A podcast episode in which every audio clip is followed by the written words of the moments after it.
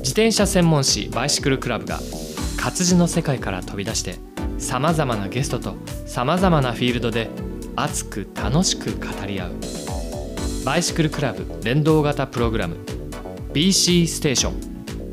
本日は4月1516日に開催されたサイクルモード東京2023の会場にて私ワラニーの佐藤慎吾が気になった6つのブースに突撃インタビューして収録した音源を配信します。メーカーやディーラーの社長さん営業担当開発責任者そしてイベント主催者や人気の YouTuber などブースに行かないと聞けなかった情報がどんどん飛び出す80分。会場に行った人も行けなかった人も音の世界でサイクルモードをお楽しみください。いいですか？社長お借りして。社長お借りしていいですか？こんにちは。ちょっとマイク握っていただいてもよろしいですか？これ何かお分かりでしょうか？なんかラジオはい。あのバイシクルクラブはいのポッドキャスト番組 BC ステーション。はい。私 MC をさせていただいておりまして。慎吾さん、そうです。あの有名な。はい。あーそうかな夢からあの 11月から配信をやっておりまして、はい。で今日初めてですねビッグサイトのこのはい。サイクルモード東京で、えー突撃インタビューをしちゃおうかなというまあ初めての企画に初めて来たのが東京サイエンスさんです。東京サイズに酒ありがとうございます。こんな記念すべきね。はい、どう。どうですか？サイエンスさんあの、はいソフトクリームがすごくこうさ あのね、はい荒川で食べたことのある人はお分かりかと思うんですがはい。これ聞いてらっしゃる方ですね、うんまだそこを知らない方もいるかもしれませんので、はいちょっとあのサイエンスさんといえば荒川のあれちょっとはい説明していただいていいですか？はい。ではあの昨年の7月16日にオープンいたしまして、はい。えー埼玉県の志木市の荒川沿い右岸になりますね。右岸の方に、はい。えっ、と 3S ベース羽倉通りというのをオープンいたしました。はい。はい、その中で、えーソフトクリーム店のクルはいとい。うはいお店と、はい。そして東京サイエンスのパーツがだいたい8割9割見られるあそうですね。UX ルーはい。ムというのを併設しております。はい。なのでどちら目的でも結構でございなますのでぜひお立ち寄りどください。そうですね。はい、右岸を走ると見えるんですよね。黄色い社屋っていうのかな。お家が改造されたあれが。そうなんです。はい。僕も何回か寄らせていただきましたけども、はい、今お聞きしてたらそういえばこういった老舗の大手のディーラーさんの中でも8割9割って言いましたはい、まあすごくラインナップ例えばハンドルにしてもサイズ感のたくさんあるものとか、はい。あとオリジナルブランドとかはい、こんなにディーラーさんが、えー常設してるっていうところってすもうあんまないというか。そうですね。ねなかなかないと思います。またあの当社があの非常に細かいパーツが多いので、多いですね、はい、他ともやっぱりそこは違っているので、量も品種も多いそうのでですね。カタログ作るの大変だろうぐらいな、はい。ラインナップの多さですよね。はい。で今回ねサイクルモードで、はいあの結構げあのす少なあのーは集中して持ってきてます。あそうですね、はい、というのは、はい。あの UX に来ていただければ、はい。8割9割のものが見れますので、はい。はい。でその時にまた全部見ていただけたら嬉しいなと思ってそ,、ちらの方もご案内してます。はいあの注目されるこのオリジナルの 1x のフレーム。はい。生産本当大変そうだと思うんですけどもね。ですね。でもいよいよチタンの方もはい。7月頃には発売できるんじゃないかと、はいそうです。そういうことですか。ということで、ははいい、私も欲しいなと思って注目しております。はい。いやー僕もね毎回このパーツカタログ、はい、今日はあのこの本来はこれ非売品でしたっけ？そうですね。よね、はい。だけどこういったサイクルモードとか、まあ、大きな展示会であれば参加者の方にこう無料配布していただけるっていうそういうことですね。はい、はい、であのまあコロナですとか、うんうん。そういったいろんなことがあっうんて、うん。あのカタログをあの、はえー発行できたのも1年半ぶりとか、はい。2年ぶりとかいう感じになってしまったんですね。はい。なのでお待ちいただいている方もたくさんいるかと思いますので、はい。こういったところに持ってきましたので、はい。ぜひ。サイさんは結構積極的にいろんな展示会この前も福島でショップの展示会とかはい。ねあのやられてたので、はい。もしそういうニュースありましたら、あのこれを聞いて皆さんぜひサイさんすごくあのあの大手ブランドもあるし自社ブランドも非常に多いバリエーションがあるので、はい。はい、僕もあのワンバイエスもそうですけどリッチーも乗らせていただいてますしそうですね。はい、たくさんあるので、はい。はい、展示会情報なんですけど。はいはい。ああいいですね。あのいつですか？最近は、と特にはございませんね。というのが、はいはい。あの常設でその UX ルームっていうのがございますのでそうですね。そちらでまず見ていただけたらなと思ってます。はい、で、えー、酒井社長自らがあソフトクリームを作ってく。れるんですよね。美味しいんですよね。はい。で、あのね、当社のブランドの、あのイメージをしたトッピングをかけたりして、はい。私たちも楽しんでるんでです。すよね、はい。あのだからアイスクリームの名前が例えばソストロベリーとかじゃなくてえっ、とオリジナルブランドの名前の商品名になってるんですよね。その通りなんです。例えばビバですと 五色あられ、あのコットンバーテープが実はイメージなんですけれど、はい素朴な感じで、はい。そしてカラフルではい、はいというイメージでつけました。あちゃんとだからはい。ビバのイメージと その味のイメージが。マッチしてると。はああとはワンバエスとかですと、生姜シロップをかけています。はい。でやっぱりこうピリッとあの商品的にもちょっとこうちょっとひねりのあるというか、はい。ピリッとしたっていうようなイメージで、はいそういうものをかけております。なるほど、はい。ぜひこれね本当に他の店にないいろんなトッピングとあのいろんな味が楽しめるのでぜひあの来るの方に、あのお足運んでいただけたらなと思います、ちなみに来るは、えー、と通常月、えー、と週末はいオープンということですね基基本ね。本基本土日ですよね。はい、でらあの、はい。雨天の予報ですと金曜日あたりにちょっと臨時休業のお知らせをあツイッターとかインスタの方で流します。なるほどなるほど。じゃあ、はい。そちらを確認の上、はい。ぜひ荒川と、はい。えーそして来るに、はい、走りに来るようにしてください。そうですね。はい、はい。ありがとうございました。慎吾さんもまたはい。お越しください。また行きます。はい。今年も何回も行きます。やらせていただきます。はい。ありがとうございました。突撃ですいませんでした。がとうございます。というわけで、えー今ですね、東京 3S、えー社長の酒井さん、すごくチャーミングな社長さんなんですけども、えー酒井さんにお話をいただきました。えーこのですね、ビッグサイト、西と南と、えー非常に大きなエリアが、えーこのサイクルモードで使われておりまして、今、西側の方に来ております。ではですねここ今僕歩いてプラーっと来ておりますがパナレーサーさんのところにお邪魔しておりますがちょっとどなたかにお話を聞こうかと思います。いいですか？今突撃しちゃってもなんて。いいですか？あ直接お話ししていいですか、あよかったよかったやったー来ました、えーパナレーサーさんのブースに来ました。イメージカラーこの、えーブルー紫みたいな。そうですね。このあの紫に、はい。かカタログあ紫かカタログもぼもう僕も穴が開くほど見ておりますけれども。前まではそのはい。ブルーカラーが、まあうちのコーポレートカラーだったんですけども。前って、いつぐらい前の話？えっとちょうど3年前ぐらいですね。ああそこから変わったですね。へまあそこにブルーに、えっとまあ、情熱を表すようなピンクであったりあの赤っぽい色を加えると、はい。紫になるよっていうのを。なるほどちょっとそういうストーリーがあるんですよ。うわーそんな裏話あったですね。はあはあはあ、さてパナレーサンさんといえばですね、えーいろんな記事に特に最近ニュースがあるのは、まあ、定評があるというか本当大人気なものばっかりなんですけれどもじゃあ僕から言う前にあすみません。お話今いただいている方のお名前を自己紹介簡単にお願いします。あのパナレーサーでマーケティングしております三上と申します。三上さんです、もうパナレーサーといえば三上さんって、あのどこの、あのー出展されたイベントでも、大抵三上さんがね、こうやってそうね、ですね。あのはい。お客さんの,、ま、あのフロントに来てこう対応いただいているというか、はい。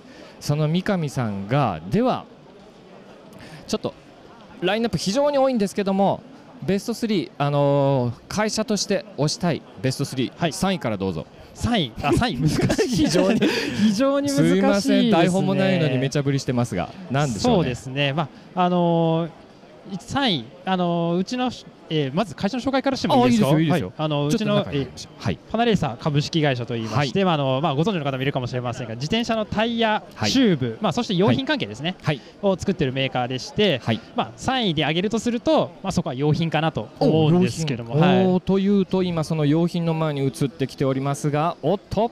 まあ、あのタイヤ交換に関わるもの、まあ、はい。全般的にこうやってる感じですね。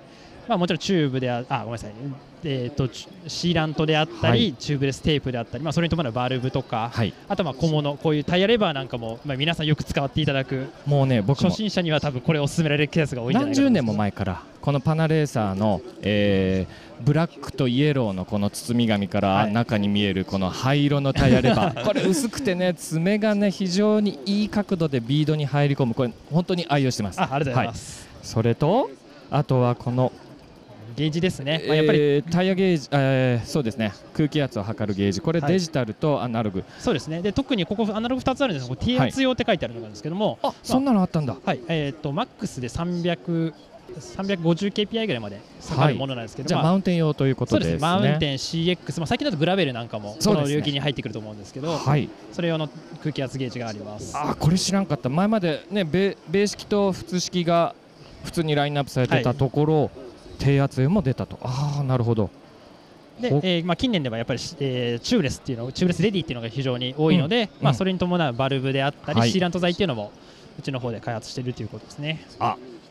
パナレーサーさんといえばここにはちょっと今、ま、目の前に見えないんですが確かあのバルブキャップがバルブコアはリムーバーになってるやつがあそうですね。あこれがそうか、はい。あそうそうそうこね。れがあったんですが今ですね僕の目の前に長さの、えー3種類ある、えーチューブレスバルブの2本1セットがあるんですがこれ頭いい。1個がノーマルな、えーバルブキャップでもう1個がそうなんです。穴が開いてるところにバルブコアが入ってあの取れるという。確かにこれ2つ必要ないですもんね。そうなんですよ。1そ個でうですね。1個でいいかなと,、なるほど、えー長さでいうと通常ノーマルのえー、と40 40ミリうん。44ミリですね、はい。と60ミリと,、えー、と80ミリが。おーディープ用とそうですね。はい揃えてるという状態でてこのチューブレステープはい。も幅、も種類何種類あるんですか？えーっと19、19、21、23、えー、25、27、30と、まあ、ほぼ2ミリ刻み、え2そうですね。ミリ刻みで6種類。6種類、はい、ラインナップしてます。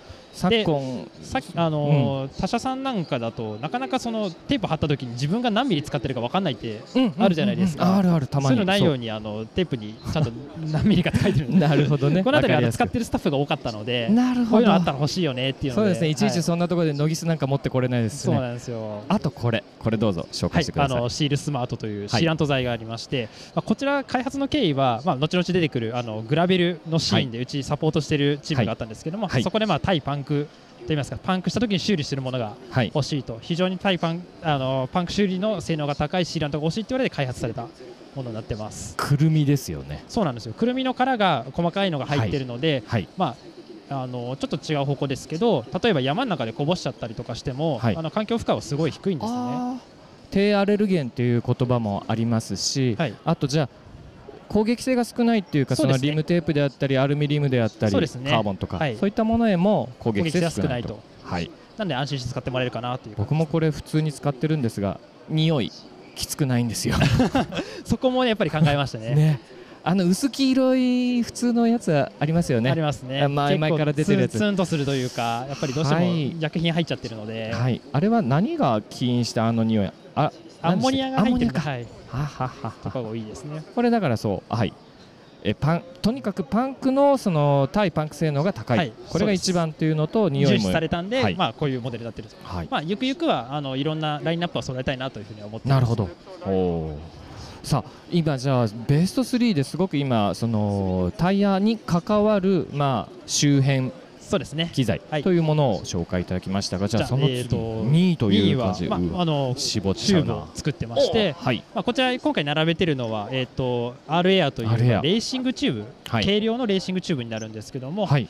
えっ、と弊社の方弊社の、えー工場で作ってる、うん。日本の工場で作ってるものになります。あの工場ってはい。どこでしたっけ、竹下さんがこの前工場見学されてたあの何、えー兵庫県の丹波市にある。兵庫県丹波、はい。はい、はいはいはいちょうど、えーあの兵庫県のど真ん中ぐらいにある。なるほど。そこで作られてメイドインジャパンということで。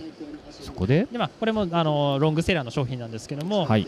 えー非常に軽量でなおかつしなやかとはいい。うところで、あのひ皆さんに支持いただいているモデルになります。はい、31、35C ちょっとこれ僕今日初めて見ました。あもうそうなんですよ。こういうのも出たんだ。はいまあ、シクロクロスであったりとか、はい。そうしたグラベルなんかは、まあ、あのチューブレスにされる方も多いんですけども、はい。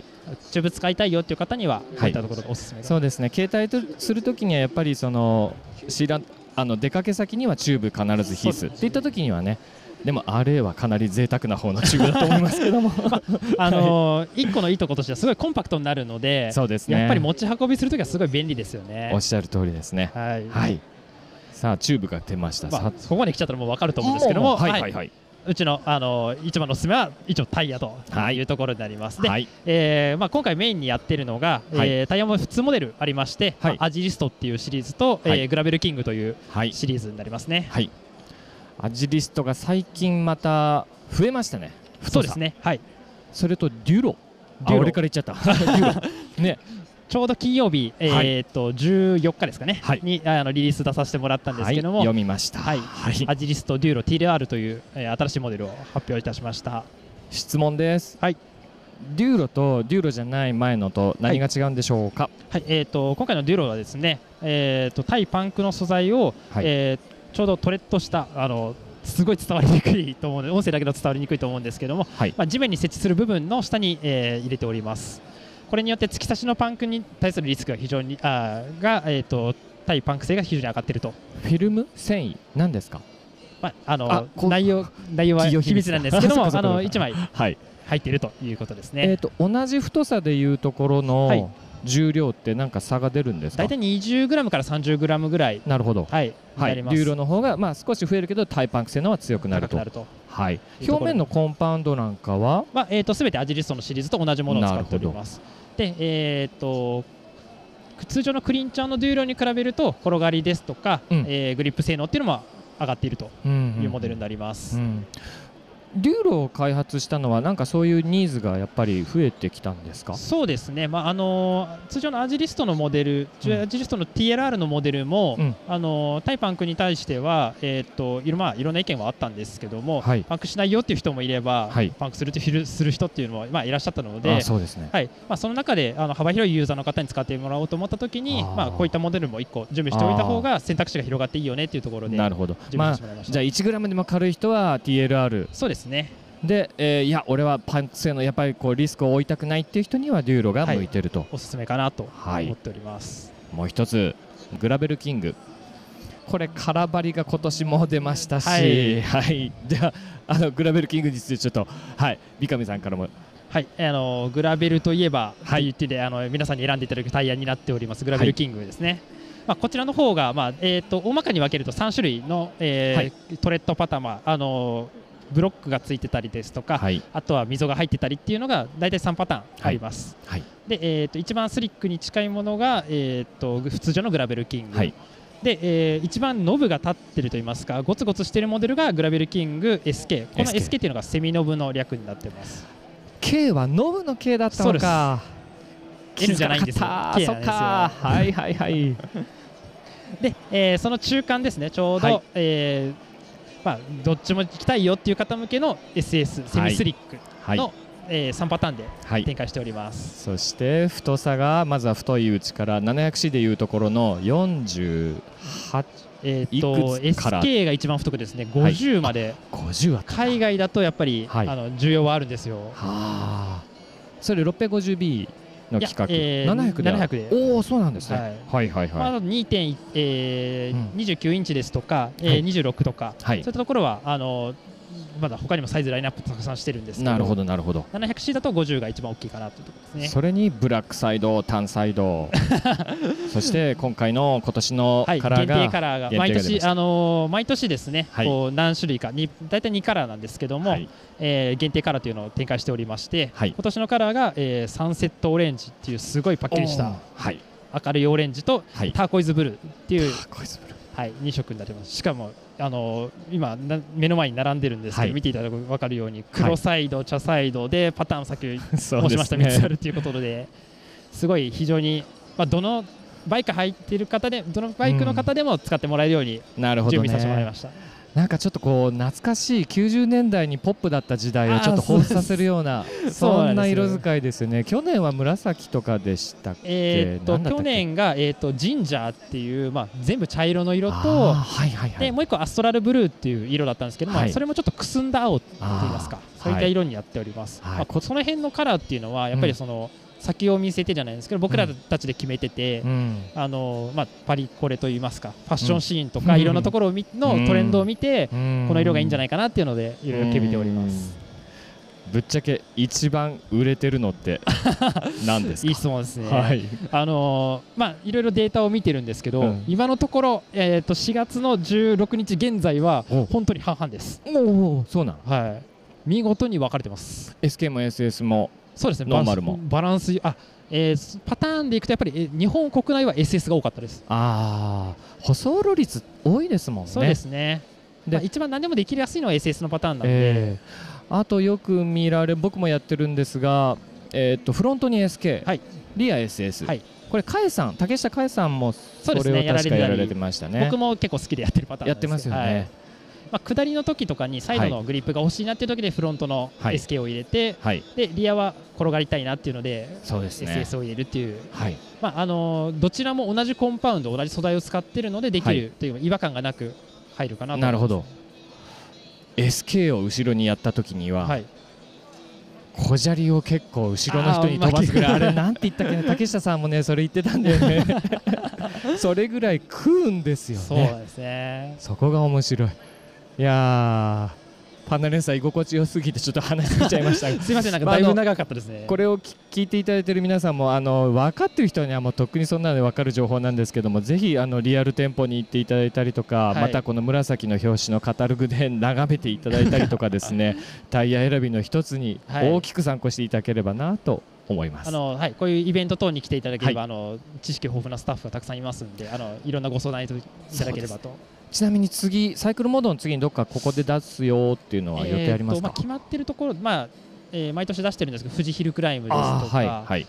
あとは、えー、とその前にですね実はあのうちが協賛しているイベントで、えーパナレーサーニセコグラベルのスプリングライドっていうのがはいはいはい。5月に開催予定になってまして、はいまあ、そちらでもあの今のところ出店のはい。調整でやってるということです。はい、えー北海道ニセコグラベルが5月の21あもうすぐですね、そうですね。はい、来月です。はい、でその次の富士ヒルクライムが、まあうんロード用の、はい、はい、イわかりまベンした。トになってるかなというところです。はい、えー今日突撃インタビューで 三上さんにはあの行くかもしれないと言いましたが本当に来ちゃいました。に本当に突撃でしたね。はい、はい、どうもありがとうございます。はいありがとうございますはい、どうも失礼いたします。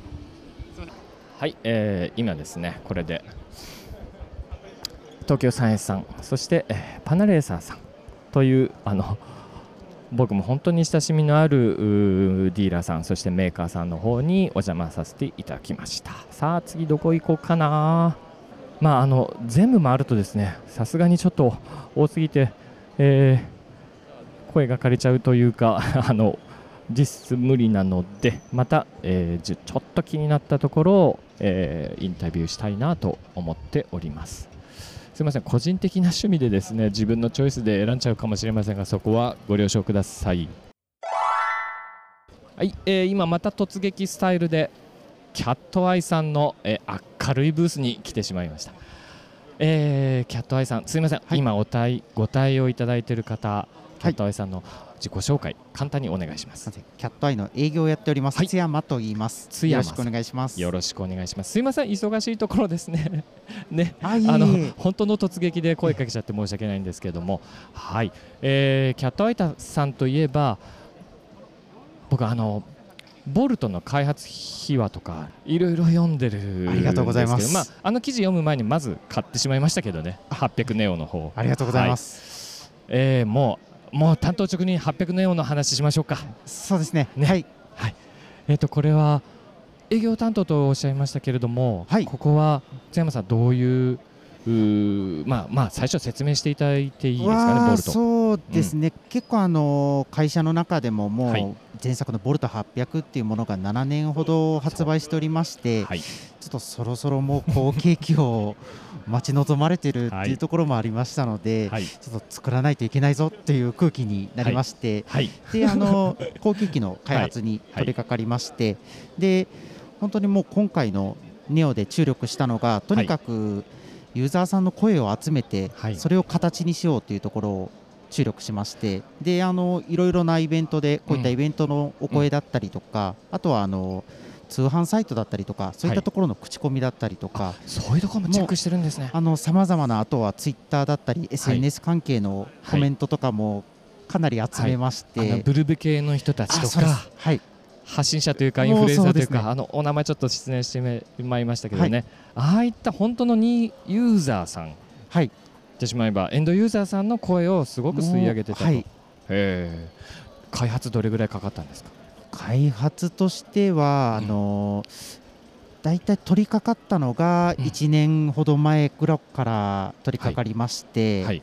で、まあ、少しあの開発が時期がずれたりとかもはい。もともと去年の末あたりに出したかった製品ではあったんですけれども、はい。少しずれまして今年に発売になりまして。年末結構チラ見せして年明け発売とかっていうふそうに言ってましたよね。はい。もう待ってましたよ、もうそれで800、はい、すぐ買いましたけれども、はい、じゃあ800の特徴、すごくたくさんの特徴がはい。改良点って言ったらいいのかな、その前作の800に比べて非常にいろんなことが改あの変更になりましたよね、はい。その最大なものというと何でしょう？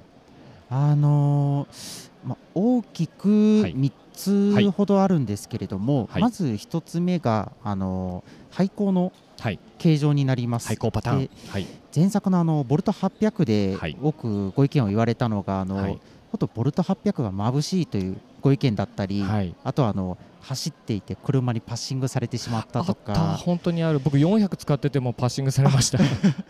そのそれがだから廃校とどう関係するかというと、はい。従来だと丸型のはい。廃校を使っていたんですけれども、はい。あの丸型廃校の特徴っていうのが本当にもう幅広く、はい。もう路面を照らせれるっていうそうかそうか。いい点もあるんですけれども。ももんね。はい、はいただ上側にどうしても光がいってしまはい。うっていう難点がありまして、はい。で今作はあのちょっと廃校の形状をはい。新しく見直して、はい。あのもうあの横に引き伸ばしたような楕円のような形状に切り替えたこれいうのが。僕もまあ400との比較になっちゃうああ私の場合ですね、はい。えっと確かに横に広がったんですが大体 1. 点何倍ぐらいに広がってるわどうでしょうかね。あの具体的な数値とかまでははい。出してないんですけれども、だいたい1.2倍3倍ぐらいはあるんじゃないかなと。そそんな感じがしました、はい。1.3とかそれぐらいな感じで広がって、そしてじゃあ廃校が上をカットしたそうですね。形ですよね。はい。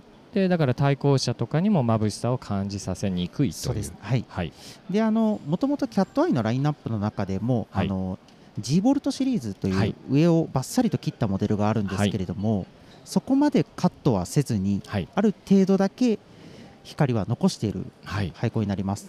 あれはなんかヨーロッパの規格に準拠するためでしたっけ？はい。ドイツの規格であ厳しい規格がありまして、はい。ただあの上をバッサリドイツのように切ってしまうと、はい。あの多く使っていただいているブルベユーザーの皆さんのようにあの夜間走られてる時にはい。見たい上の標識とか青看板とか青い看板。はいはいはい。あそこにね交差点ごとにこはい、う右行くとなんとかとか地名とかがあれが夜で見えないというそうです。はい。上カットしすぎると。そうです。そういうことですね。ある程度うん。上の側の光は残しつつ、うん。という廃校になっております、はい。それがじゃあ最大廃校パターンというのがはい。まず1番目のそうです。変更パはいターン。そして2番目。2つ目としてはあの使用時間はい。になります、はい確か僕1.4倍っていうのを頭の中に刻んで1.4倍というのがあの、はい。使用時間で、はい。と今回点灯モードはい。のミドルモードだったりローモード、はい。一番多く使われてるって言われてるモードをはい。かなり注視してまして、でそこを大体あの前作よりも1.4倍後のなるほど。長さになってますね。以前のボルト800に比べるとそのミドルもローも1.4倍になると。そうですね。はい。確かに800って実際都心部のその街灯があるところって必要なかったりするんですね。そうですね。でその半分またそのさらにローだったりとか。はい。はあ、はあはあはあ、であの特にローモードのはい12時間、はい約半日使えるっていう時間にはいかなりこだわりを持って作りまして、それでもボルト800はローモードでも200ルーメン、はいはい、これが12時間そして真ん中のミドルでも400ルーメンで5時間、はい。そして最大の800ルーメンで3時間と。はあ。なるほどね。12時間持つ。そしてやっぱりデイタイムハイパーコンスタントってあの点灯と点滅のミックスされた、あれもあそうです。僕はよく使ったりします。昼間使ったりしますけどね、はい。これも7.5時。これもまあやっぱり伸びてるわけですよね。そうですね。伸びはい。てるってことはあれですよね。電池の容量が増えたと。あいう認識ではい。よかったでしょうか？新しくあのバッテリーを変えまして、はい。あの前までがあの3400ミリアンペアアワーのバッテリーだったんですけど、はい。今作はあの4800ミリアンペアアワーとそんな伸びたんですね。大きくなりまして、はいはいはい。でその分あの使用時間をはい。かなり長くしたとはい。いうところになりますね。はい。それがじゃあ2つ目、はい。えー、とまず電池の伸びがいいとはい。いうところです、最後じゃあ3つ目というと何が挙げられるんでしょう？3つ目というのがあの複数あるんですけど、はいはいはい。ちょっと使い勝手の面とはい呼んでまして、はい。ちょっと使い勝手のところで、はい。あのこだわったのが今作から採用しているブラケットホルダーというパーツになります。はい。前作のボルト800、ボルト400などを使われているユーザーの方から言われたことがあの今主流が下側に取り付けるはい。という形ではい。下側につけてしまうとあのインジケーターが見えなくてはい。急にバッテリーが切れてしまったっていうお声もい。ただいてまして、インジケーターというのはこのオンオフスイッチでもありながら、はい。えー残量が見えるあこのカラフルなボタンということなんですが、これが下向きになっちゃうとそれ自身も見えなくななるほど。それが今回の新しくこのブラケットホルダー。はい、これ本当便利なんですね。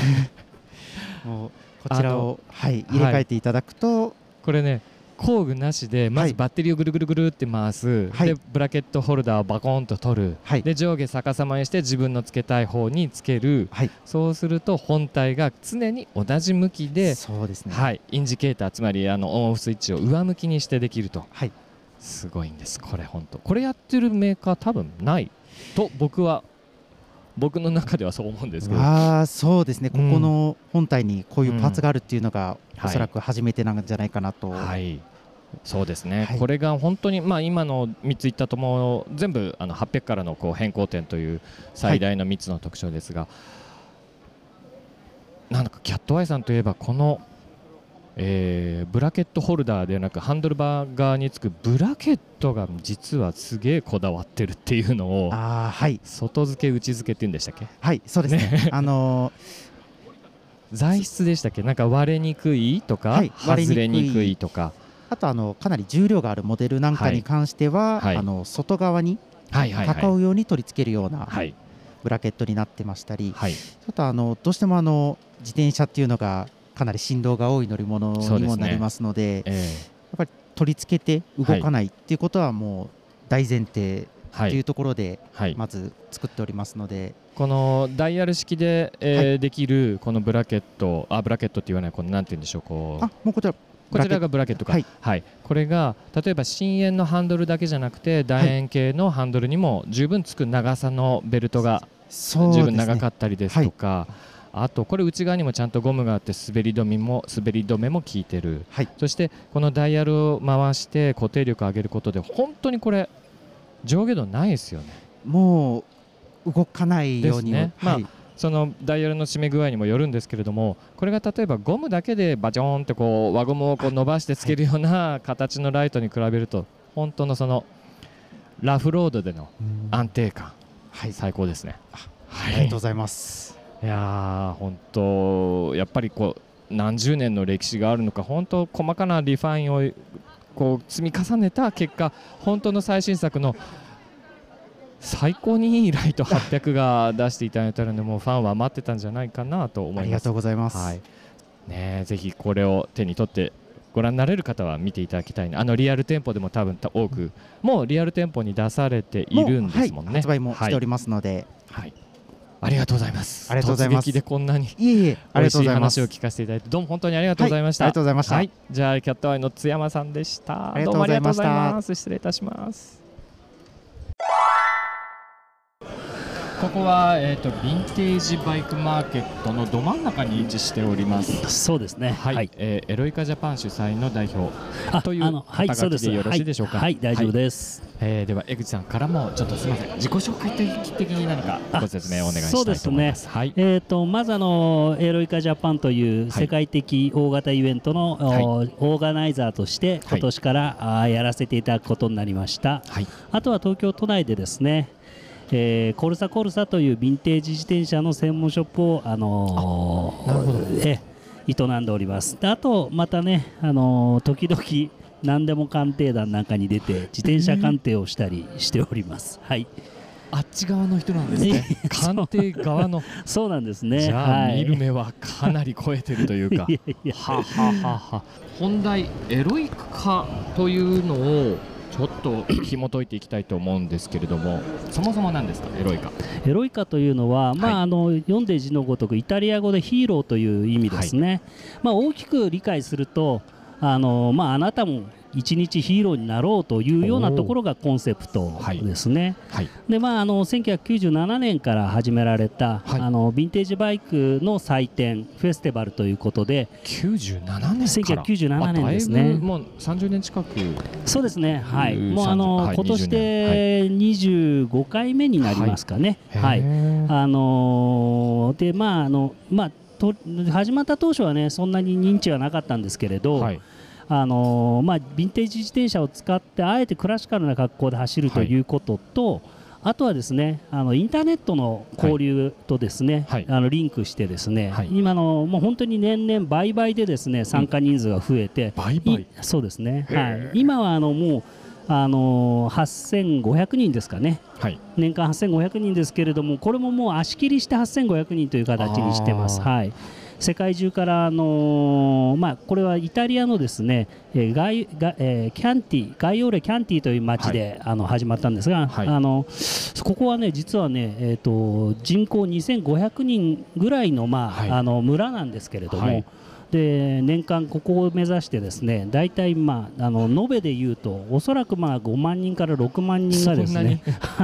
予想がい8000人ぐらいかなと思ったらそんな3桁が違桁違いました。そうですね。はい。そんな小さな片田舎の村にそんなたくさんのはい。自転車好きの人たちが集まると、はい集まります。イベントの当日はですねまあ大体3万人ぐらいと言われてるんですけれどあのその2500人のね許容許容人数2500人の町に3万人が来るんで まあ非常に大変なことになりまし泊まるんだろう。たそうなんですね。すごいことになってます。ねはい。でただそれぐらいねあの熱狂的なファンが生まれたということでですね、なるほど。あの今、非常にあの注目をされている世界的に注目をされているイベントでもあります、あのいろんな側面がありまして、まあ、今でいうとこの、ね、SDGs といって、まあ、持続可能な、ねはい。あの目標ということで、はい。こちらのコンセプトにも合致したりまたうん。エコロジカルにも合致したりですね。うんうんうん古いものをこう大切に使って乗ろうよとあそれはいうね。まさにそのはい通りですね、でまたあとねどうしてもやっぱりその主役になるのがヴィンテージ自転車ですね、やはりあの各工房がねあの自分たちのオリジナリティを競い合って作っていた時代のフレームなので、うんおよそ1900何十年代のものが多いんです。そうですね、まあ、古いものですと戦前、本当1900年代からですね、あとは、まあ、あの一応、エロイカ規格と言われている、エロイカ規定と言われているはい。1987年ぐらいまでということで、厳密なレギュレーションが87年まで。87年ですね。はあはあはあはいまあ、そその辺があの一応面白いところということになるんですけど、はい。でまあ、あのあとは参加される方の世代世代でですね、はい。その人のやっぱ青春ってやっぱ違うと思うんですよ。うんうんうん。1960年代は青春だった人がいれば、うん。1990年代は青春だった人もいると思うんですね。でそういう人たちのその自分たちのこう青春時代っていうのをこう思い出して蘇らせてまた走ろうぜというようなこともうんうん楽しめるのもエロイカの一つですね。うんイタリアから始まりましたと。はい。その後なんか各国への展開っていうのはどれぐらいの広がりがそうですね。今で言う今のところで言うとですね、えー、とブリタニカ、まあ、あの英国ですね、はい。イギリスそれからドイツ、はい。それからスイスそれからアメリカですね、それからサウスアフリカ南アフリカですね。それから日本はい。ということでですね、各国各、まあ、せあの先進国がですね、はい。あの中心なんですけれども、はい。あのー今はそのそれぞれの国でそれぞれのエロイカが開かれてはい。で、まあ、あのおそのエロイカを求めてですね国々を旅するようなファンもいるような状態ですあーエロイカね。巡りをするわけね。そうですね、はい。はあ、非常に羨ましい話だと思うんですけれども。なるほど、はい、で私どもはこのエロイカジャパンジャパン。ですね、はい。えー、と日本のエロイカというものを、まあ、ちょっとこうやってみようということで、うん。えー、と私はあの今年からですね、あのーオーガナイザーということで、はい。あのは拝命しましてですね、はい。えー今度は5月の13日と14日、はい。伊豆半島で、はい。えー第9回目となります。はい。9回それ聞こうと思ったんですもう日本ではじゃあ9回？1年に1回やられるんでそうなんですね。1年に1回なんですけれども、はいこれがですね、えーとまあ、当初は2013年から始まったんですが、はいはい。まあ、2013、14、15、16と、えー富士河口湖の方ではい。やらせていただいて、はい。で今度はその場所を草津に移してですね、はい。草津の方で、えー17、18、19とやったんですが20、21がコロナでお休みということになりましてあー重なりましたはい。でこれが昨年が草津で最後だったんですが、はいあのまあ、やっぱりいろんなこうう委員のさえー実行委員のですね刷新なんかもありましてですね、はい。新たにあの私があの委員長としてオーガナイザーとして拝命して、はい。まあ、そこで、あのーオーガナイザーと、まあ、アンバサダーであるマルコ・ファバロとですね、はい。い、ろんな綿密な、あの打ち合わせをしていろんな調査をしてはい。で今年はあのやはり伊豆はい。ということでですね、はい。まあ、また新たな一歩ということではい。やらせていただくことになったという大体そういうような流れですね。はい。まあこちらの番組 BC ステーションのゲストにもマルコ・パパロさん来られて、はいはいはい伊豆のなんか親善大使っていうんでしたっけ？なんかそうですね。やられてはいましたよね。そうですね。あのエロイカのあのアンバサダーでもありつつ、はいえー伊豆のですね伊豆市のあの自転車振興を担う、まあはい。地域おこし協力隊ということで、はいあのー伊豆市の方から任命されてですねね。今はこう毎日毎日こうまあ伊豆だけではなく伊豆半島全体のですね、はい。あの自転車あの推進ということで、あの一生懸命、まあ、私もあのはい。微力ながらお手伝いさせていただいてるんですけれども、あのそういうような状況ですね。エロイカ10 5月の13、14あとはい。一月後なんですけれども、具体的に言うとどんなイベントなんでしょう？13日がこういうことあって14がメインでなんとかそうですね、はい。えー、と実はあの今回からですね、まあ、エロイカっていうとなんかこうレギュレーションが厳しくてっていうイメージがどうしてもあるということで,、はい。でまあ、これもオーガナイザーとしてねいろいろとエロイカの本国と話をして、はい、13日はモダンバイクでも参加可能なエロイカライド。カーボンでも行っていいんですか？大丈夫です、な はい、カーボンでもあの最新の、ね はい。ディスクロード、はい。全然大丈夫ですし、はい。またまたあのねあのー例えばミニベロであるとか、はい。まあ、自分の好きな自転車で、はい。あのご参加いただけるエロイカライドでエロイカの雰囲気を楽しんでいただき、はい。そして2日目はやはり本番本番のですね、はい。エロイカライドということで、はい。エロイカ企画の自転車にはい。しっかり走っていただこうというそういうようなあのええ。設定でプログラムを組ませていただきました。僕もあのファブロさんからあのいろいろ聞かせていただいたんですがその厳密なレギュレーションでいうと、はいはい。まずその先ほどの87年までの製造であるということ、はい。まあ、要はスチールバイクでもあはいったり、はい。えーそれとレバーのそうですね。ブレーキアウターケーブルが1987年以前のものであれば、うん。あのーインナールーティングといいまして、はい。あのエアロ組ですね、はい。い、わゆるエアロ組の、あのーブレーキルーティングも構わないんですが、まあ、せあの87年以降の自転車は、はい。あのーでブブレーキを外出しにしていただく、はい。ノーマル組ですね、はい。というレギュレーションがあります。ちょうどレバーからスコーンと真上に行ってスーッと交差してそうですね。フロンはい。トとリアに降りていくってあのそうですね。綺麗なアウターケーブルのラインを描く、そうですね。はい、じゃあそれががもう一点、そしてあとは変速系でいうと、変速系でいうとですねまずあのあのちょっと混同しちゃうといけないんで13日は、あのエルゴレバーであるとか STI、これ、あの大丈夫なんですけれども。はい、もちろんです、はい。えー、と14日の本番はですね、い。ダブルシフトレバーといいまして、まあ、あのダウンチューブにあのダウンチューブもしくはですねバーコンであるとかっていうねあバーコンもいいのか。バーコンも大丈夫ですね。はい、あのクラシカルなですね、はい。1987年以前に開発されたシフティングシステムはい。をあの備えた自転車でないといけませんというレギュレーションにさせていただいてますあのそうすると先ほど青春はあ私たちがこうあの時の青春っておっしゃってたのをちょっと今振り返って思い出したらその80年代ぐらいまでに自転車に燃えてた人たちって今の年で言うとまあ何歳ぐやはりらいがゾーンとして多いんですか、そうですね。やはりもう40代からまあ50代50代でまあ、はい。あのねあのちょっと高いところで言うと60代ということになるんですけれど、はい。ただねやはりあのー今やっぱりメディアの影響もありましてあとええ。1980年代ってすごい自転車レースが面白かった時代なので、はいえー実は90年代だったりああの2000年代だったこう次のジェネレーションの方々もすごい興味を持ってくれてですね、その頃のこう装いをあの、あえてこう自分がなかった世代なんだけれど頑張ってみようみたいなことはですね、うん。あのありまして、うん。であのそういうこともありあのなかなかね今の若いあの若い層の方々にも興味を持っていただいて。若返りしてる部分もそうですね。はいそうですね。あそうなんですね、さっき装いっていうのであそうだ思い出した。確か着るものもはい。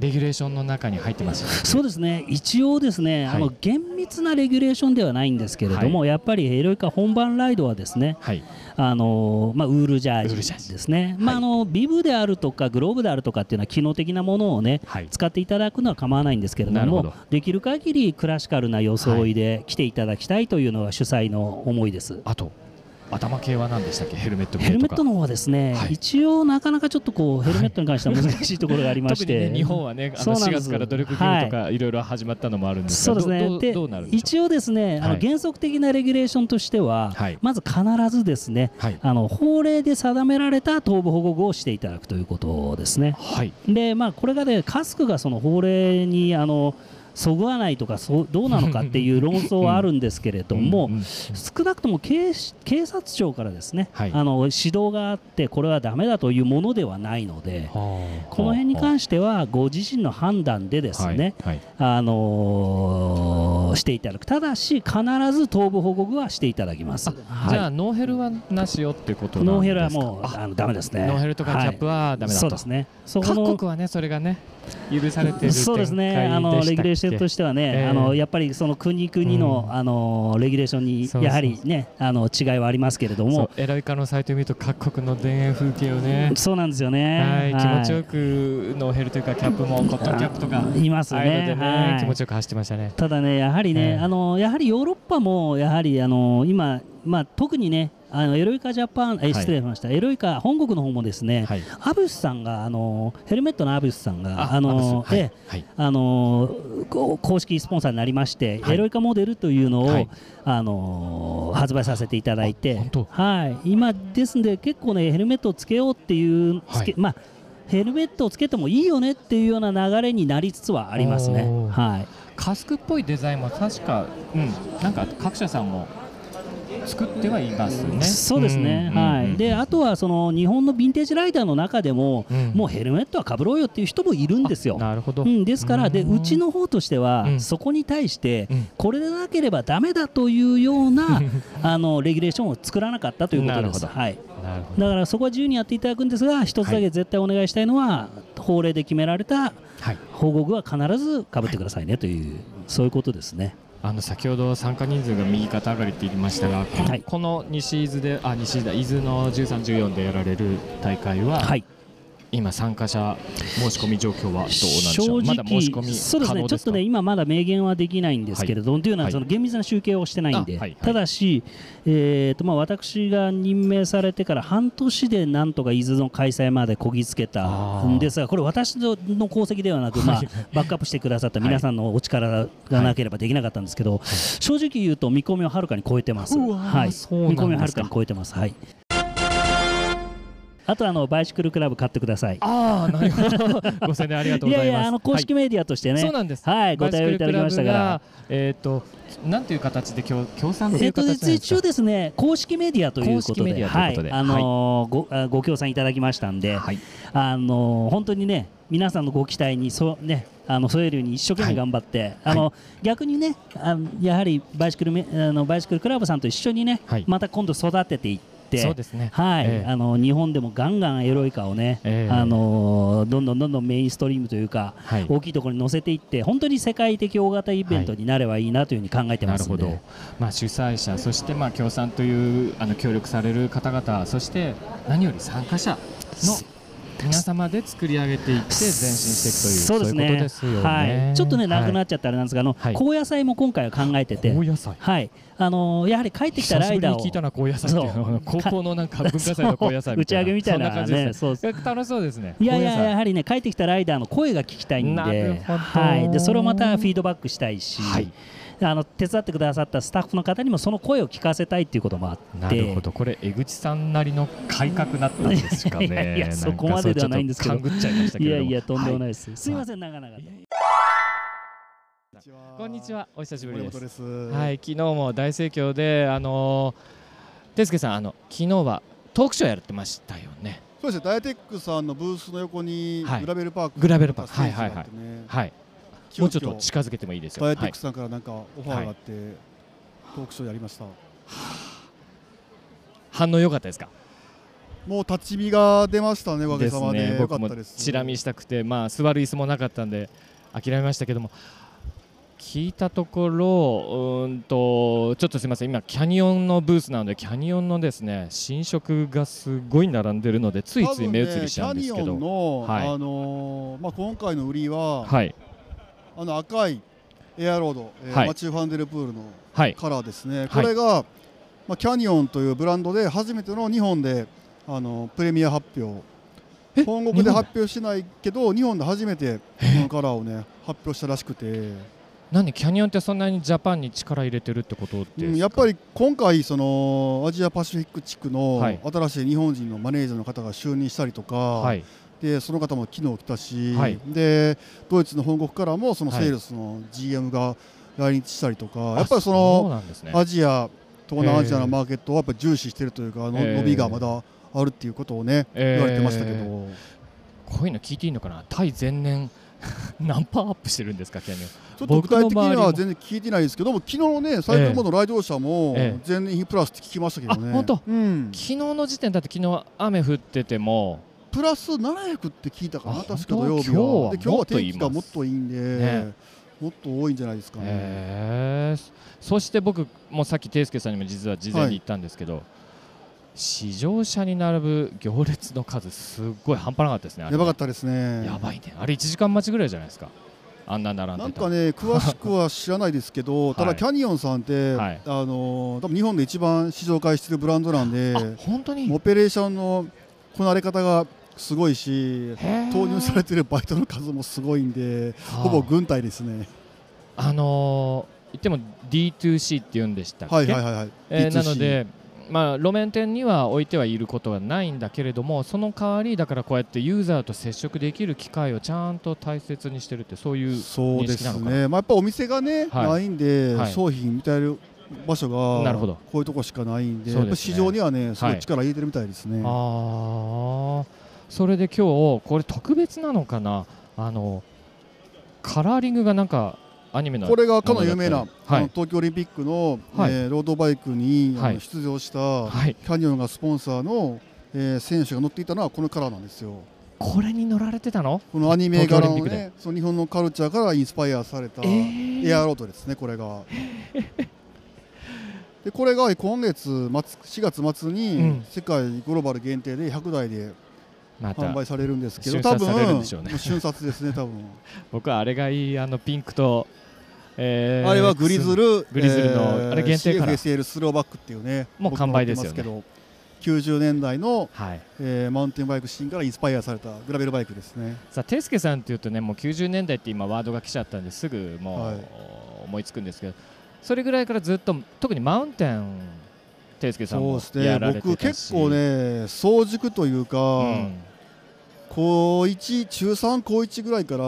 もう海外のうん、アメリカのマウンテンバイク雑誌を授業中に読んでるぐらいマウンテンバイクアクションとか、当時のもちろんマウンテンバイクアクションをはい。読んでたぐらいなんで、はいはいはいはい、そのおかげで英語が勝手にあ上手くなったっていう勉強できたっていう。土地感もあるしな。だから、まあ、マウンテンバイクのおかげで英語が覚えれましたね。あー好きこそものの上手なれ。いいなへえあの限定からグリズルうーんとあれはトップモデルのグリズルですか？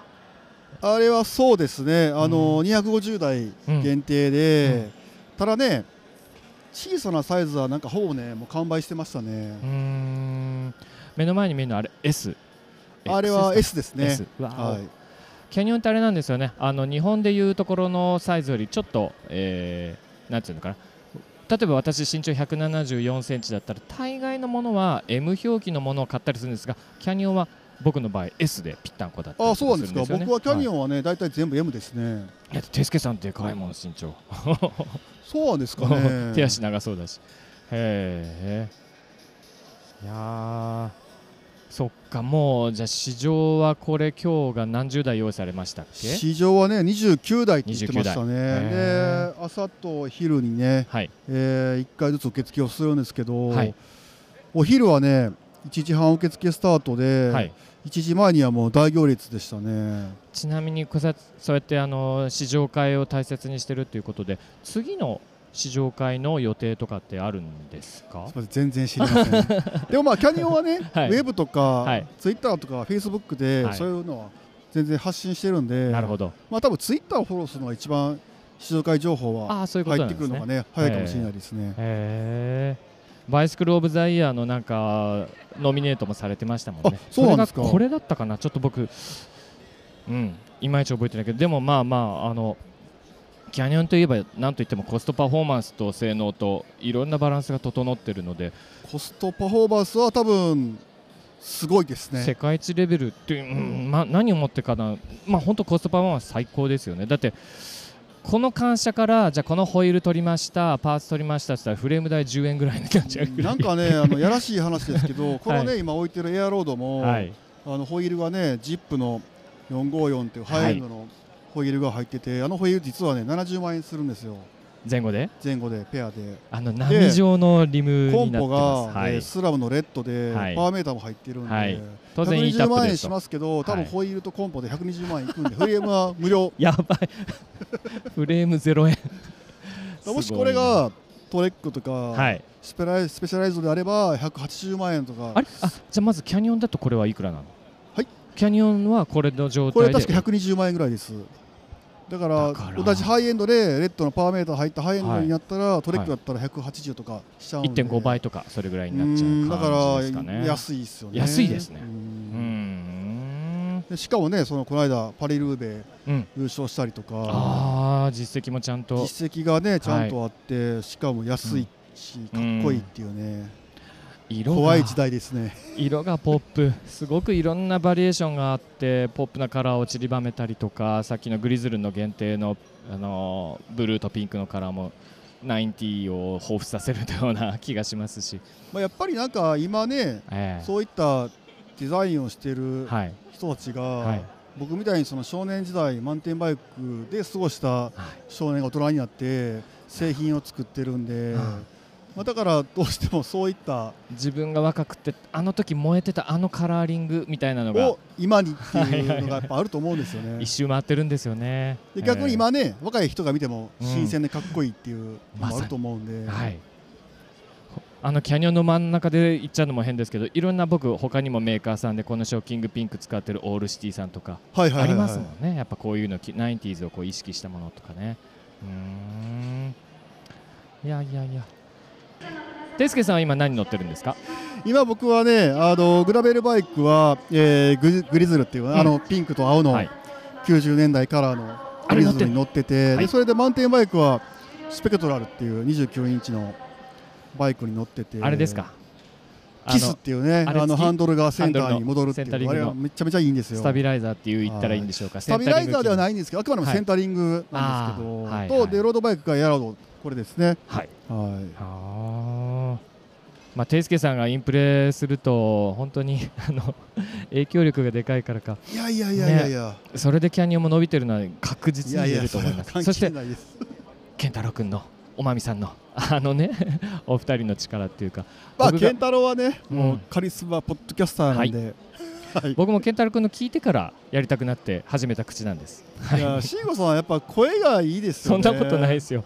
なんか慎吾さんとオッチのなんかあ聞いてくださいました、はい最新回とか二。人ともねいい声してるんで羨ましいですね。もうの人に YouTube とか比べたらでコメントではい。この人の声は生理的に無理的な何？コメントが入ってるんです 何落ち込みますね。あのなんて言うんでしょう。カメラを持ってささーっとテイスケさんあらさあ今から始めますっていうのってずーっと空気のように見れるんですけど 流し。っぱなしで。す。はい、は今日何やってくれるんだろうなぜひあのテイチャンネル皆さんフォローお願いします。はい。今登録数何人でしたっけ、えっともうすぐ6000ですおおね。すげえ。さっきでもね健太さんがいてていましたね。健太さんと話してると、はいもう若い子がもうどんどん周りを囲んでサインくださいとかさっき和風のあたりとか言いましたっけ？そう和風のところにねいましたけどはいはいはいだから、まあ、彼がね、うん本物のカリスマですよね。まあまあまあ。えー、いやいろいろすみません突撃、はいありがとうございます本当にアポなしでこいえいえあの来ちゃいまして、大丈夫ですてすけさん、目と目が合っちゃったんでお話をいただきましたありがとうございまあのコンテンツを欲しがってる目をしてましたよ。す。図星。はい。はい、ありがとうございました。どうもありがとうございました。失礼いたします。さあまたまた来ちゃいました突撃インタビュー BC ステーション、えー、グロータックさんですこんにちは。あ、こんにちは。木村さんやっとお話できたまあ何回も僕はここのグロータックさんにはおお邪魔してたんですけど忙しさ今日も今もまたあのいろいろこの新製品だらけのところなのではい。お客様が非常にひっきりなしですけどもそうですね。ちょっともうちょっと展示増やせればね、ご迷惑かけないところなんですけど、なかなか 難しいところもありますね。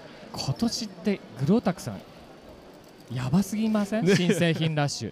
いやでも本当2023まあ確かに あのたまりにたまったものが出てきたっていう感じでははい。あるんですけど、結構開発はね長くやってたものとかあったりとかして、はい。まあたまたま重なったものもはい。あるかなっていうところですね。なるほど、はい。さあ目白押しと言いましたが、えー、もうしゅなんでしょうね。何をじゃあ先に、えー 製品を言いたいですか？そうですね。端っこから行きましょうか。端っこ行きましょうか。はい。順番に回って。はい。えっ、とまずは、はい。今目の前に現れたのは、い。はい、リムをたくさん並べたラックがやってまいりました。そうですね、はい。あのうちもあの手組みディスクブレーキ用のホイール、はい、まあ、これを手組みでやりませんかっていうご提案になりますと、はい、まあ、あのディスクホイールになると、まあ、スポークパターンが、はい。あのやっぱりクロスで組むとかあとスポークの本数をやっぱり多くしないといけないとか、はい。まあ、そういうディスクブレーキならではの、はい、まあ、ものがあるのでそうすると缶組とそんなに、あの仕様としてはい。手組みでも変わらなくなってくるのうでまあ、それであれば、うん、まあ、オーダーホイールというか、はい。まあごじまあ、その使用用途とか、まあ、好みの色とか、はい。ハイトの高さとか、はい、まあ、そういうものを自分でチョイスしてはい、で手組みで組んでもらっても、まあ、缶組と遜色ない性能というか、まあ、近いし、まあ、缶組の方が性能いいかもしれないんですけどね、まあまあバランスとかそういうのはあるのかもしれないですけど、はい、まあ、比較的低コストにはい、自分だけのホイールを作ってもらう、まあというと満足感が、ええ。方が、まあ、乗ってて気持ちがいいよねっていうあ感じですね。のマビックのクロスマックスがドーンと出るあのちょっと手前の缶組がまだない頃にそうですね。あの頃何のリムで組もうかとか何本組でえスポークは何しようかハブのカラーはこれにしようか あの楽しさがもう一度みたいな。そういうことなんですよ。はい。なんせあの選ぶ楽しさ、選ぶでできたはい。ホイールで走る楽しさ、はい。うん誰も持ってないだろう、はい。これみたいな感じのそのなんだ満足感みたいなのとか、まあなんかホイールってなんだろう、まあ我々もいろいろテストしたんですけど、結局この自分に合ってないもいくら高いはい。缶組ホイールでも自分に合ってないものを使うと、はい。まあ走らないですよね。お金高きゃいいってこでとじゃもではないんですすよね。そうですよね。まあそれであれば、はい。まあどこか一つでも気に入ってるホイールはい。を乗った方が幸せかなっていう。なるほどところで我々ってあの手組みの部品が今ねほとんどなくなっちゃったので、はいはいはい。まあまずリムはい。とあとハブ。はい。で今後はあのスポークもあの長さちゃんと揃えたものを出していこうかなと。もうそれを言っちゃいますね。そこも楽しみにしてます。ええ。はい、では、じゃあカーボンリムがこれね、えーとはい。ざっくり言うと9種類まずありまですすが。ね11種類に。え増えた、えっとね 9, 9種なんですけど、はい。あちょっと28欠のバリエーションができたので、あ28が、まあ、10、11、12か、はいはい、だから最初発表された時は全部24ホールで、えー9パターンあってそのうちの3つ、えー、とね。700C の、えーリムハイト30、40、50がそれぞれ28もはい。出ましたと。そうですいねうことです。はい。24はもう発売まあ、されて24ますもね。はもうん出てますけど、ちょっとすみません、在庫が切れてるのも何個何種類かありまして、も はい、そうです。あもう少ししたらドカッと入ってくるので、うなるほど。はい、わかりました。24、28それで、えー、と内幅はチューブレスレディの方は22、はい、チューブラーの方はこれ何パターンかね、チューブラーがですね、あと2種類の幅があって、はい。CX 専用が28ミリのあーはいはい、はい、あって、はい。でまあ、ロード用だと25はい。ですね、あ。ー2種類のチューブラーがはい。あります。はい、売り切れもあるのであのまずはグロータクさんのホームページ見てですね このラインナップすごくきめ細かいので ぜひそれはチェックしていただきたい。はい、まだまだあのこれからどんどん増やしていこうかなと思ってるんで、すごい書ききれないぐらいのリムの種類を揃えるっていうのが夢なので、どういう目標設定なのか。あの誰もそうですね、あのなかなか理解が、はい。あのそう難しいかもしれない。じゃあ次行きましょう、はい。ハブに行きましょう、ハブはあの手組み用のこのホイールの一環として、はい。あハブもないので選択するものが今、うんうんあのー特に普通のハブというものがないので、はい。できるだけ普通のハブを作りましょうと、はい。シンプルな構造。シンプルな構造、はい。で色も選べるよっていう、まあ、カラーハブ今もう本当に、えー絶滅危惧種なので、なるほど。はい、でこれも買いやすい値段でっていうところで。まあ、あの普通のハブなんですけど、まあ、メンテナンス性と、はいそのメンテナンス頻度、はい。まあ、この辺を一番考慮してて、はい。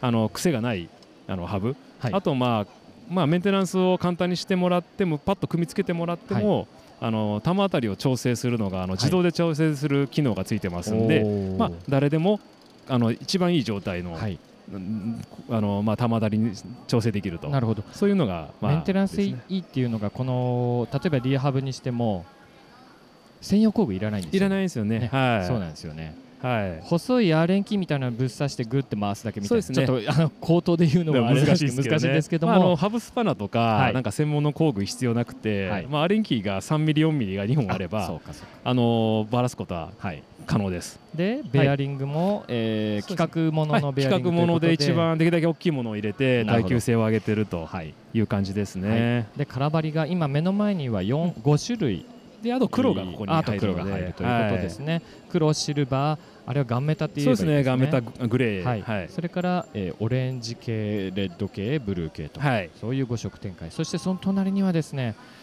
えーバルブが長さが3種類のそうですね。バルブがあります、はい。これもグロータク製ということなんですけあど、のーはいまああのこのリムがねあの高さが違うと何のバルブ使ったらいいのかよくわからないことになっちゃうので、はい。まあ専用というかこの絵ははいこれ、これにはこれみたいな感じで、迷わないようにしていただければなと。これも御社のリムがオフセットリムがために、えあれなんですよね。バルブの位置ってどうしてもリムのど真ん中だからオフセットされてると、ええ。丸いワッシャーが正しく装着されない、はい。それを解決する 僕言っちゃってますね僕ははい。実際自分も使ってるんで。はい。ついつい。あのーなんていうんでしょう。こうなんか赤血球か白血球か分かんないけど、はいあのニョワンってこうカーブが、ね。あのリムに沿った形の特殊形状のワッシャーがうん、付属でこのバルブについてくる、はい。はい。あリムについてくる。ねリムにつくのか、そっかそっかそっか、はいであのチューブレスのバルブはしっかりとね、ネジ止めできるよっていうワッシャーになってる、うん。きめが細かいです。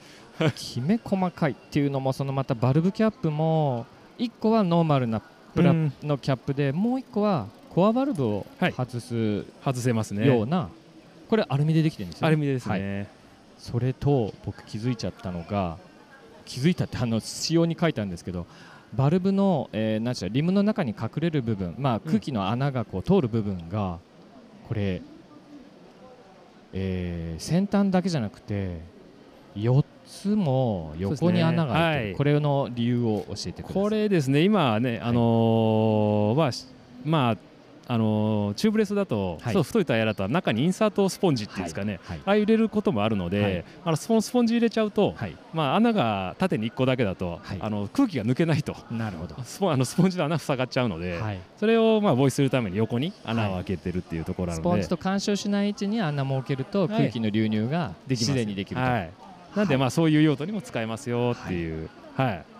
い。や本当ねこれ説明してるとね あの説明というかあのまだまだですね リムテープもあるでしょ？それからよもっと目玉商品と思われるこれなえーレバーなんて言えばいいんでしょう？そうですねあのうちのブレーキシフトレバーですね。あのそういう目玉がね。はい。はい、まだ発売はもう少し先なんですけど年内ぐらい。に頑張ってっていうところで目標で今やってるんですけど、これ、ね。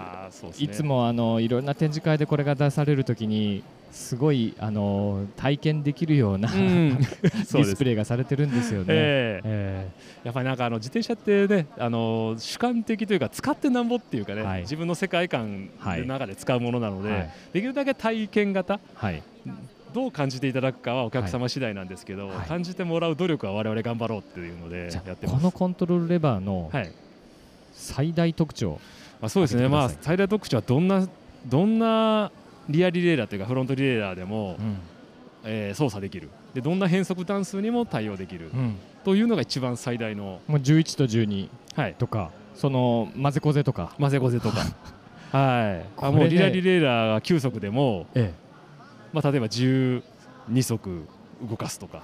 え、うわあそういうのもできる。ちょっとね聞いてるだけで皆さんなかなかもう今まで既存の今までのメーカーさんがやると全部前後合わせます。例えばメーカーもちゃんと合わせなきゃいけないとか、ね。当然チェーンも合わせて歯車の数も合わせて、それが当たり前だったのが、ええ。一気になんかすべての規制概念が崩れていくそうですね。メーカーとかグループセットとかはい。変速段数とかっていうか、まあ、なそういう壁をすべて突破する商品そうするとじゃあ今古い僕10段しか乗ってないですよっていう人も、うん。このコントロールレバー1個買うとレバーだけまあ、あとはチェーンも揃える必要はあると思うんですけど。そうですね、まあ、これレバー買ってもらって、はい。あと変えていただくのが、まあ、10速であれば、はい。例えば、えースプロケット12速はだけとチェーンだけ、あそういう組み合わせもできるまあ、それだけででもうはあ12速化できたりとあ。かあ。そういうんだな、うん、で今、リムブレーキでユーザーさん多いと思うんですけど、はい。はいまあ、11速で止まってますけど、はい。12速にしたいんだっていう場合ははい。本当にチェーンとはい。スプロケットを変えてもらってうちのレバーをつけてもらえればリムブレーキのまま12速化っていうのもできる。ひ。紐式というか、まあ、機械式のブレーキはい、ですもんね、ブレーキはもうあそうね。の紐式なので、はい。あのあのリムキャリパーと、はいあとディスクブレーキのうちのキャリあの機械式のキャリパーとかにも対応するので、ブラケットの形状もちょっとスリムですよね。そうなんですよね。あのひ結構多分機械式の中ではトップクラスに細い。です。ただ細いだけじゃなくて、あの根元はすごくはい。なんだろう幅広に作ってまして、握らせてもらって、はい。こっちこっちですか？はい、あ本当細っ。そうなんですよ。で自分のなんていうんでしょう指の関節親指がちゃんとあのーうん。中指とこう重なるぐらい 細い。で根元の親指の、あじゃなくてまあ足手の付け根ぐらいのそのはい。ところはすごい幅をここを取ってまあして、ーはい。で体重はしっかりとかけても痛くない。はい。ただフロンあの指先の方は箸を持つかのごとくはい。指先は自由に動かせるような。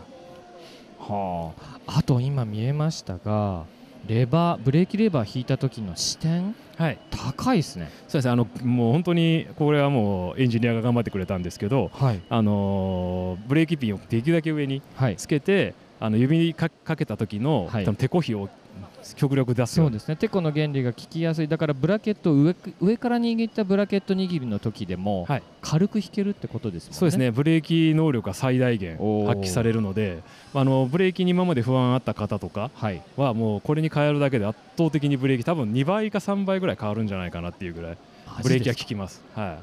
当然御社の、まあ、フラットマウントなりポストマウントのうんブレーキとの相性、まあさいいですね。最高ですよねはい。きっとね。大丈夫です。えー。まあ、なんで、あのーまあ、そのレースをガリガリにやって DI2 みたいな変速能力あるかって言われたらちょっとそこは厳しいかもしれないですけれども、まあすまああのー普通に乗ってても、うん。その変速という行為自体を楽しみながら走れたりとか、うん。あのーまあなんだもっともっとデジタルにどんどん進めますけどアナログでも楽しめるぞっていうのを追求してますんで、うん。まあ、使用感っていうのは相当こだわって作ってます。うん。はい、ちなみにレバーの材質はこれ製品的にはどういうこれがですねレババーもそうですしブラケットもそうなんですけど特殊なあの強化プラスチックなんですけど、まあ、非常にカーボンの含有率高いプラスチックでしてえこれ製品版もこういうイメージにするんですか、はいちょっと装飾はないんですけあど本当に？まだ装飾されてないんですけどもあのこういう感じですね、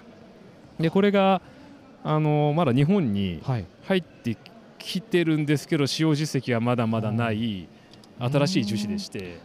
軽いしあとそのレバーのうん。中指人差し指で当てた時のレバーの面がはい。角もちゃんとあって、はい。なんか滑りがそうなんですよね。しづらいというかこの辺もあの相当ねこだわって、ええ。あのこの R とかはい面とか角をしっかりと取ったりつけたりしましてあのこだわりがあるレバー形状になってます。あーなんかよく今、ひうん。僕は右手だけで右レバーを今握ってましたけどもアシンメトリーにできてるんですね。そうなんですよ。もちろんあの、ねははは。はい、単純な形状ではないはですね。まあもちろんシマノを使ってる方も多いと思うんですけどシマノとは全然違いました、はい、もう設計思想が全然違うので、あのーやっぱり、まあ、ちょっと、まあ、我々島野さんのことはよくわからないですけど、はい。まあ、ヨーロッパプロとかを基準に作るんではなくて我々はホビーサイクリストを基準にして作ってるとうん。言っては過言ではないかなとは思いますけども、うん。はい、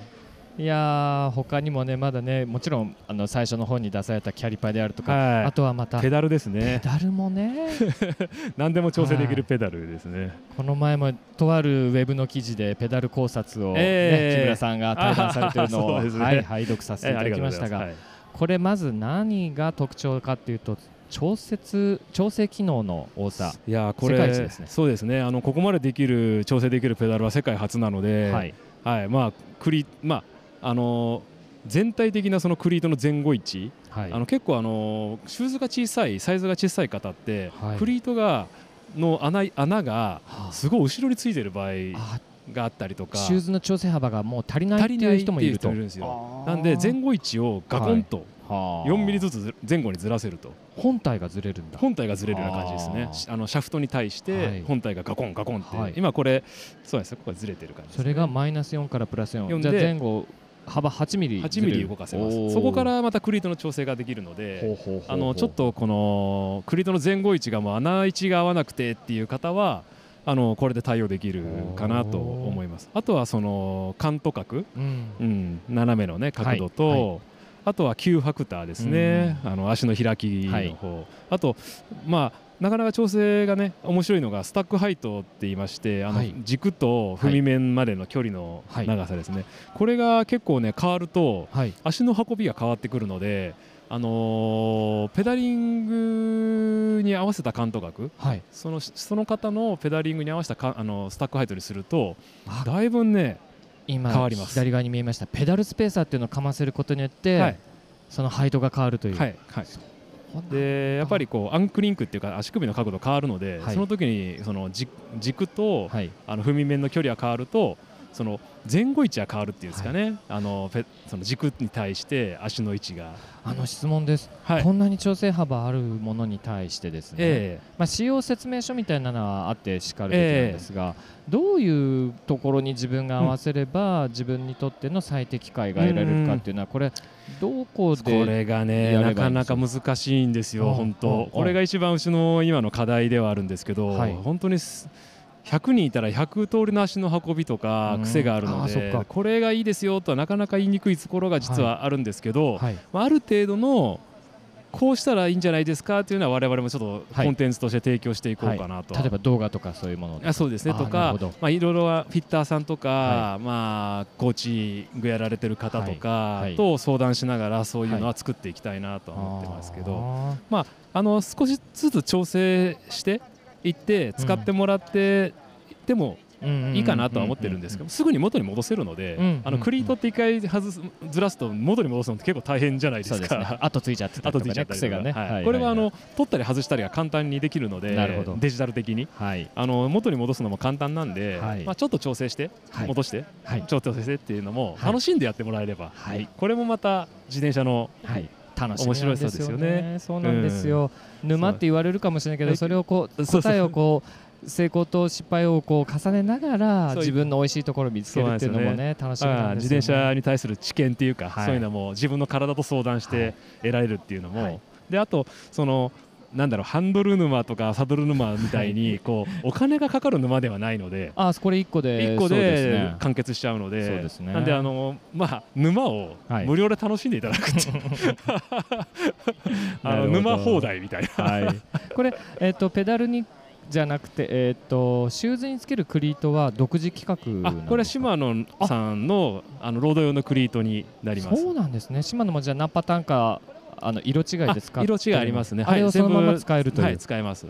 ただあのー固定クリートをつけてもはい。固定にはならないです、あー少しフローティンググが強めについてますので。そっかそっかこれね、はい。フローティングもあるですよね。フローティングもあのちょっとこだわりのフローティングになってますんで、はい。あのー島野さんのペダルより全然違うフローティング感がはい。このペダルにはありますんで、はいわかりました。これちょっとねなかなか口頭で言うの難しいんですけどね。ありますよね。あのタイム的なやつなのかとかね、はい。あとは前の方に視点があってそれをこう描くよそううに後ろだけ回るのかとか、はいまあい。ろいろパターンがある中でね。まああのもうちょっと一言で言っちゃうと、うん。あのー指の付け根のうん。ところあの、はい。要は親指の付け根あの子宮のあたり、はい。で小指の付け根、はい。そこのラインはい。結んだラインのどこかで人間っていうのはターンをすあの足はターンするじゃないですか。あの地面についてる時、はい。あの方向を変える時、はい。そのライン上でフローティングするように作ってます。あわかりました。なんであの、はい。不自然な足の回転っていうのが、多分ない、なるほどでなるほど。はい、そういう人間の作りに合わせてる感じですね。ペダルの重心軸ペダル軸にかなり近いところで回ってるっていうそういうことですね。なるほど、まあ、人間の構造というか、あのーまあこう足をひこうくねくね地面につけてひのってもらうとどこかでうん。多分ターンしてると思うんですけど、親指の付け根なのか小指の付け根なのか、うん。そのあたりぐらいで、うん。まあ、それをフローティングで前だけじゃなくて後ろの中心前中心みたいなのも触れるっていう感じですね。い。やー来てよかった。やっぱこういうのってやっぱブースに来てもう中の人、まあ、今回も特別に木村代表にねあの話を聞かせていただいたので。うちもエンジニアも直接出てるので、ええはい。ええあのーお時間取らせていただいてすみません。まだひっきりなしにお客さん来てるんですけど無理やり木村さんのお時間を頂戴させていただきました、はい。はいまだまだ紹介しきれないのあるんですけどすね。すみません。じお時間の 都合で申し訳ないんですけど またいいつか違う機会でそうですね。話させてください、またね、あのーは BC ステーションにもお邪魔して、い。やったいろいろと それもありです。できればね、はい。ありがたいなと思ってます。今日はどうもありがとうございました。ええこちらこそありがとうございました。はい、ではここで、えー、グロータクさんから、えー失礼させていただきます。今日はありがとうございました。はい、ありがとうございます。音で楽しむサイクルモード東京2023いかがでしたでしょうか？他にも訪問したかったブースはたくさんあったのですがどこも来場者でにぎわってるところが多くて大盛況なサイクルモードでした。お聞きすることで新発見したことも多く来年の開催もますます楽しみになってきました。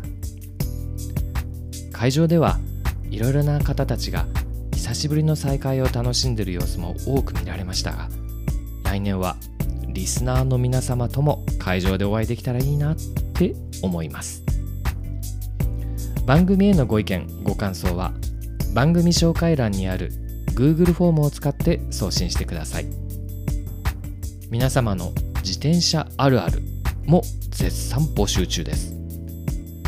私のあるあるネタは本当は持ってるのに修理キットを忘れた時に限ってパンクする。ですかね。皆様のあるあるネタお待ちしております。そろそろお別れのお時間です。BC ステーションワラニーの佐藤慎吾でした。またお会いしましょう。バイバイ。